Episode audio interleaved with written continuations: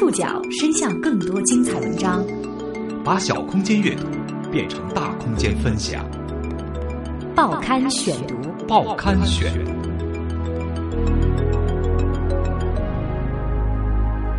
把小空间阅读变成大空间分享，欢迎各位收听今天的报刊选读，我是宋宇。又逢一年一度的六二六国际禁毒日，要说禁毒这个话题，实在是老生常谈。瘾君子的故事千篇一律，至于大道理，这么多年来，听众的耳朵都听出老茧来了。但是，疯狂的毒品它还在蔓延。六月二十四号，国家禁毒委员会发布《二零一四年中国毒品形势报告》，介绍中国禁毒工作的相关情况。根据报告公布的信息，中国吸毒人员总量持续增长，并呈现出低龄化、多元化的趋势。截至二零一四年年底，全国累计发现登记吸毒人员两百九十五点五万名，实际吸毒人员超过一千四百万。其中，三十五岁以下青少年占在册吸毒人员总数的百分之五十七点一。在二零一四年新发现的四十八万名吸毒人员当中，十八岁以下的吸毒人员一点八万名，十八岁到三十五岁的吸毒人员占近七成。吸毒群体则由过去的无业人员、农民、个体经营者、外出务工人员为主，逐渐向企事业职工、自由职业者、演艺界人士，甚至是公务人员等人群扩散。在当天的发布会上，国家禁毒委员会副主任、公安部部长助理刘跃进强调，打击毒品犯罪并没有对某一个群体和职业特殊打击，而是全方位的。在演艺界和明星这个群体里边，一少部分人确实存在吸毒的问题。有些人呢，还编造了一些理论、一些理由，说我们搞这个艺术的得吸点毒，我们才有艺术的灵感。这个呢，都是歪理邪说。的确，名人明星涉毒比一般人涉毒更能吸引眼球，也让毒品问题引发了更多人的关注。中国娱乐圈的吸毒史是从什么时候开始的？那些吸毒的明星又如何看待自己的过去呢？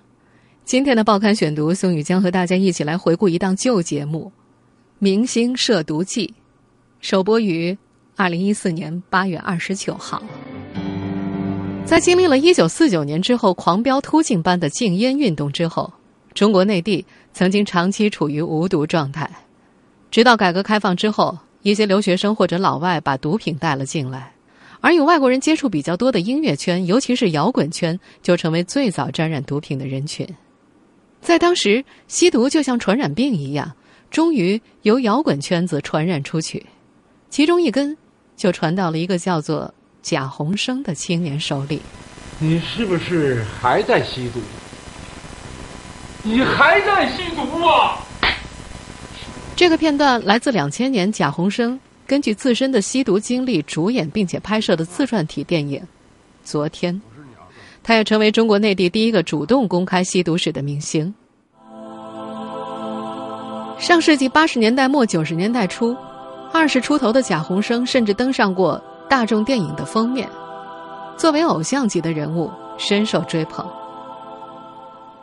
贾宏声第一次吸大麻，是在话剧《蜘蛛女之吻》的排练期间。第一次，九二年，在那之前我拍了很多戏，脑子都拍空了，我想排话剧。后来张扬要拍《蜘蛛女之吻》，他来找我。在这部话剧里，他扮演一个吸毒者兼同性恋者。当时听说吸点大麻对于调节精神和表演很有帮助，正好圈子里有人吸这种东西，大家便撺掇着出去找。一群年轻人聚集在一起，烟雾笼罩。贾宏生抽了之后，表情僵硬，突然冲出门去呕吐。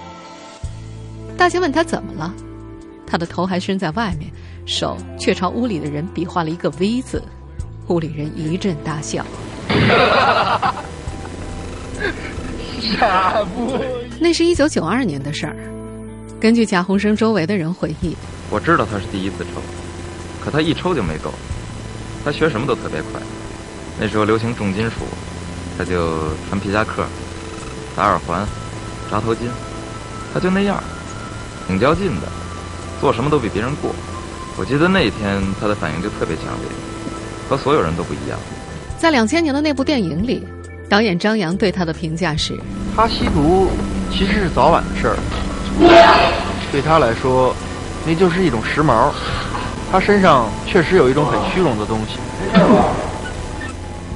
自打有了第一次之后，贾宏声便无法自拔。根据他回忆，九三年他主演《周末情人》，是他抽大麻最厉害的一段时间。那个戏是我抽的最厉害的一段时间，好像只有那样，我才能找到演戏的感觉。预备，七十九场九进一次。后来又拍了一个电视剧《梁祝》。那是我第一次演古装戏，整个人都傻了，不知道该怎么演了，好像怎么演都是不对。导演一喊开机，我就觉得我自己在作假，我没法按照他们的要求演，我只能飞。那个戏几乎都是晕着演完的，太可怕了。演完那个戏以后，我真的开始厌倦演戏。与贾宏声相恋多年的女友吴雨娟。试图用多种方法帮他戒毒，最终无效，二人分手。贾宏声也开始陷入到绝望当中，就像是坠入了黑暗的深渊。他发现，毒品对他的精神解脱不起作用了，成了累赘，成了黑洞。二零一零年七月五号，贾宏声从北京朝阳区的家中一跃而下。他身边的人都一再强调。贾宏声离群所居，最终自杀。毒品不是主因和诱因，是他自己的精神状态与社会格格不入。但是，自传体电影《昨天》的导演张扬事后回忆，拍完《昨天》之后，有许多剧本找到了贾宏生，不是让他演毒贩，就是坏蛋。从此，贾宏生没有再接任何电影，短暂的做过话剧。而绝大多数时间，他就在家里，甚至手边的电话响起来，他也不接。如今总结起来，八十年代的狂飙中，不仅有经济自由，还夹杂着很多未来可能遭遇的社会问题，包括毒品。贾宏声沉沦毒品的那段时间，也是改革开放后中国禁毒工作起步的初期，法规和打击力度都有所欠缺。结果如贾宏声一样的涉毒者们愈陷愈深。报刊选读继续播出《明星涉毒记》。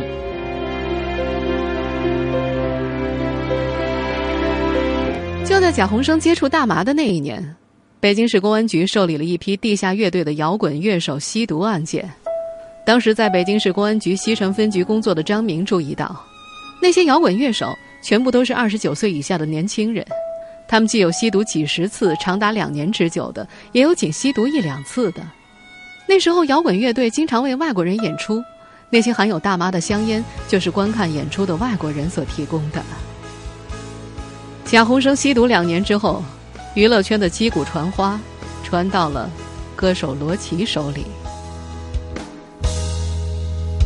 再一次，我淹没在掌声中。眼前的你竟如此激动。这首歌是罗琦在今年初参加一档当红选秀节目时所演唱的，《给所有知道我名字的人》。关于他涉毒的故事也再次在节目当中重温，只是很多细节仍然令人不忍耳闻。一九九七年七月。罗琦在南京机场转机的时候突发毒瘾，神志不清，拦了一辆出租车，让出租车司机带他上街买海洛因，直接被司机带到了公安局，而后被送进戒毒所强制戒毒三个月。这也是内地娱乐圈第一次有艺人吸毒的正式新闻，舆论哗然。就是在南京被呃，就是警察有抓到，这样，就是应该算是娱乐圈的第一第一个被曝光的吧。所以舆论非常非常的多，嗯，其实压力不是那么的大，但是有一点点的抗拒心理，就是很烦，为什么要被人指指点点？那去德国算不算一种逃离？我觉得，呃，逃离可能当时没想过是不是逃离，我觉得就是换个地儿。不，我有时候也逃，呃，不够自信的时候，不够自信。也是罗琦接触毒品的原因之一。一九九四年，因为心情不好，二十岁不到的罗琦开始吸食毒品。周围很多人都告诉他，毒品可以给他灵感。他后来发现，这完全是种误导。不过，他却就此沉沦了下去。几年之后，罗琦已经没有办法正常录歌了。如果你尝试特别频繁的话，这个是很容易、很快的。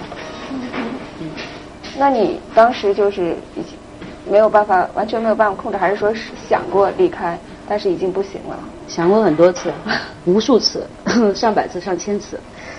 就是从我知道我不能够离开这个东西的时候，我就明白我自己完了。我看到我的朋友在我在我面前死去，死掉，对，或者是疯掉，但是我没有看到任何一个人成功的离开这个。从戒毒所出来之后，罗琦去了德国，在德国待了半年，他终于下定决心戒毒。在医生的指导之下，他开始定量服用美沙酮控制毒瘾。七八个月之后，罗琦成功戒毒，这才有了我们后来再次在舞台上所看到的那个罗琦。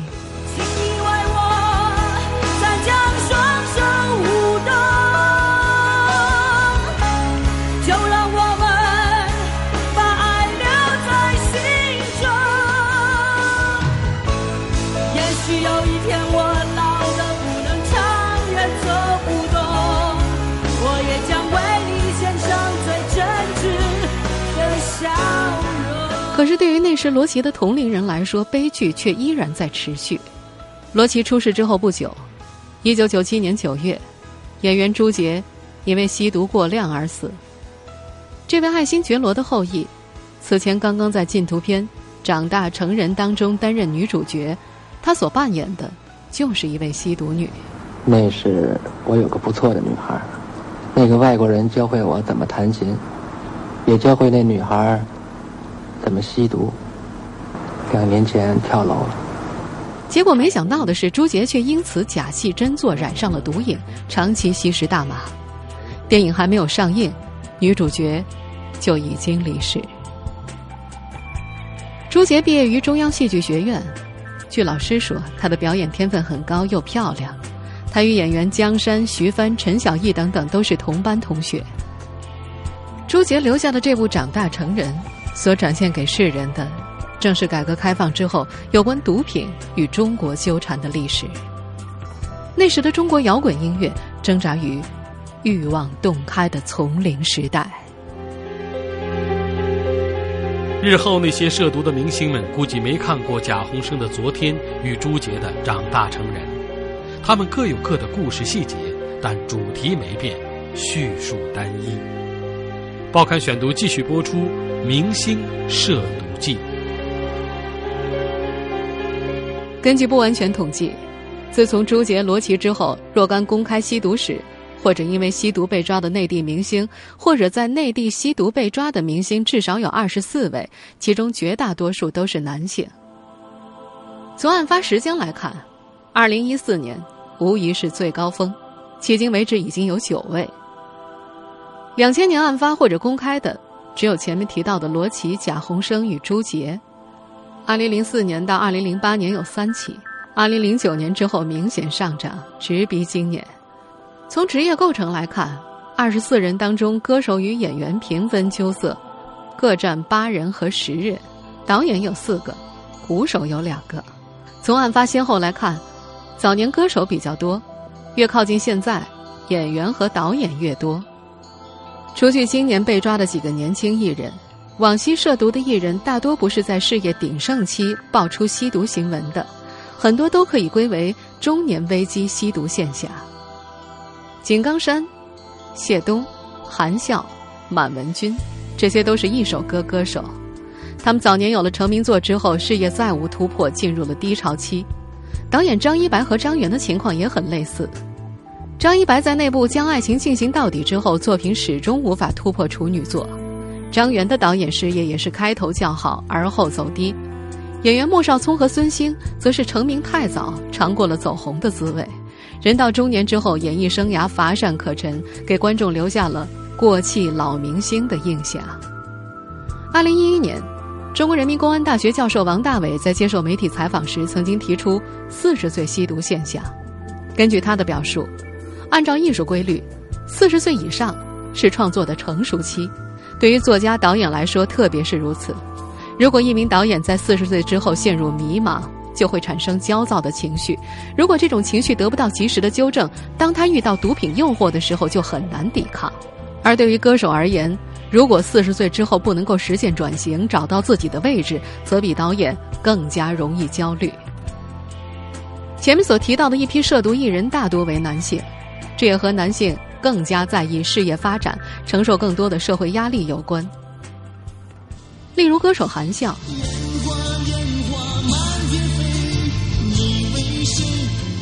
在一曲《飞天》走红之后，就和妻子成立了音乐公司。但是因为经营不善，音乐公司最终破产。韩笑曾经在2002年向银行贷款30.08万元用于购买轿车，此后他因为未能按时还款被银行提起诉讼，心理状态可想而知。至于演员孙兴，他是在北京经营街某饭店的饭局上被抓的。执法过程当中，孙兴一直面带微笑，称自己。因为两次婚姻失败，用吸毒来排解烦恼，他觉得有苦难言，许多悲伤的事情不能够让大家看到。警察在孙兴的家中搜出了多种毒品，最让人震惊的是，他家中有配置开心水的原料和全套工具。开心水是一种液体冰毒。当警察从孙兴女友的物品当中搜出大量毒品的时候，孙兴淡定的神色才褪去。说女友没有工作，精神空虚，自己太宠她了，因此陪她一起吸毒。说到动情处，还流了眼泪。孙兴重度沉迷毒品的新闻，在三年前曾经引发不少联想。有香港媒体一度传说他是被莫少聪给供出来的，而后他自己被抓之后，又供出了多位重量级的艺人，包括天后级的人物。这和现在房祖名、柯震东的吸毒事件的舆论氛围非常相似。如今的明星更像是产业链条上的终端产品，大多速成，也大多速朽，前仆后继，面对着太多的大起大落。毒品成为其中一些人的避风港，更是黑洞。甚至对其中的部分人来说，吸毒不再仅仅是满足自己的毒瘾，似乎也成了一种心照不宣的时尚，一种用来划分是不是同类的标准。报刊选读继续播出。明星涉毒记。从今年李代沫吸毒被抓开始，媒体上狼狈亮相的毒星不再是过气的明星和中年男子，反而大多前景光明，甚至变得越来越年轻。李代沫是好声音歌手中辨识度和知名度最高的一位，宁财神既是知名编剧，又是微博大 V，柯震东更是当红小鲜肉。在消费主义的时代背景之下，这些更年轻、更有钱也更加自我的明星们，和那些前辈相比，身上并没有太多的包袱。吸毒对他们来说，也被赋予了各种所谓时尚的意义。柯震东第一次吸毒就是在房祖名的家里，可谓算作社交吸毒的一例。第一次在他家拿出的时候，是有点意外，但是因为。他的关系，所以我会觉得好像没有关系，这样很愚蠢的认为就是我只去吸一口，然后我就离开。柯震东和房祖名是在房祖名家北京二环内六百多平米、有视网膜识别功能门禁系统的豪宅之内被抓的。对于吸毒者而言，此处的豪宅更有一番意味，那是一个圈子。一种身份，甚至被看成一种生活方式的代表。根据对上述提到的二十四名吸毒明星的不完全统计，吸毒地点在家中或者朋友家中的有十二例，其中明确被报道为聚众吸毒的有四例，在酒店吸毒的四例，在酒吧、歌厅等演艺场所的有两例。除去案发地点最为奇怪的导演张元与井冈山，前者是在北京南站涉毒被捕，后者是在首都机场，多人参与。是明星吸毒的普遍现象。从媒体的报道来看，很多明星第一次触碰毒品的经历都与身边的朋友有关。再比如更早一点的韩笑，吸毒被捕的时候，曾经供述自己第一次吸毒是在好友谢东的劝说之下尝试的。莫少聪被捕之后，也表示自己因为推脱不掉应酬而吸了两口大麻。导演张元被抓的时候吸的是冰毒，而与他同时被抓的还有电影界的知名摄影师、录音师。一位因为吸食冰毒三次被警方抓获的音乐制作人，则向媒体分析说，自己第二次吸毒被抓，就是像宁财神那样可能被人点了。圈子人际关系太复杂，他也不知道他得罪了谁。房祖名和柯震东被捕之后，港台媒体一度传闻，这两位年轻明星在狱中供出了一份一百二十位明星的吸毒大名单。虽然这一消息很快被北京警方否认，但是娱乐圈内依然惶惶。这已经不是贾宏声、罗琦他们吸毒的那个自我放逐的丛林年代了。不但毒品更新换代很快，吸毒者也更看重别人和圈子，甚至形成了一种所谓的亚文化。报刊选读继续播出《明星涉毒记》。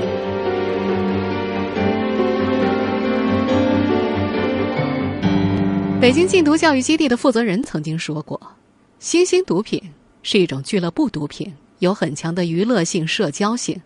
在制毒行业里，有专门做毒品策划的，针对艺人的弱点去合成毒品。而娱乐圈的明星染毒的几率要远远大于平常人。虽然目前并没有明星吸毒占吸毒者比例的大范围统计，但是一个小样本调研曾经说，这个比例大约在百分之五左右。如同当初的吸毒行为从摇滚圈扩散到整个娱乐圈一样。明星们的嗜毒癖好也在向更广的范围蔓延。二零零八年，联合国毒品控制机构公布的一份报告称，明星使用可卡因正在鼓励越来越多的年轻人吸毒。报告首次强调，电影演员、体育明星和摇滚歌星在吸毒问题上对意志脆弱的粉丝的影响力，并且指责警方和法院因为仁慈对待明星而使情况恶化，没有让吸毒明星成为让人警醒的例子。中国的数据可以为上述判断提供佐证。根据公安部禁毒局公布的数据，截止到今年四月底，全国登记在册的吸毒人员有两百五十八万人，其中三十五岁以下的青少年占登记在册吸毒人员的百分之七十五。名利场里的偶像们很少会注意到这组数据。虽然深陷毒网的明星并不希望自己的粉丝效仿，但是他们也舍不得。吸下一口之后出现的梦幻世界。一个化名为假人间的老娱记写过这样一个圈内饭局：几轮酒汤下肚，就有人从包里拿出了一堆棒棒糖模样的东西，毫不避讳的分发给周围的人。我不知道是什么，就没有拿。有些人拿来吃了，很快就莫名兴奋了起来，说胡话、高声唱歌、跳舞。这类聚会只有朋友才会被邀请。但类似棒棒糖这样的不明物品，尝试与否全凭个人的意愿，并不强求。但如果跟他们一起嗨，无疑能够迅速交到一大帮朋友。这种所谓的朋友，不斥为最佳损友，如同瘟疫一般的毒品，就靠着这些损友们在娱乐圈里越传越广。二十世纪初，欧美医学教育家奥斯勒曾经说过。人与其他动物最大的不同，大概是人有吃药的欲望。但是切记，不要吃错药，更要远离毒物。在他们面前，一念是天堂，一念是地狱。听众朋友，以上您收听的是《报刊选读》《明星涉毒记》，我是宋宇，感谢各位的收听。今天节目内容综合了《看天下》。央视、东方卫视、北京卫视的报道，我们下次节目时间再见。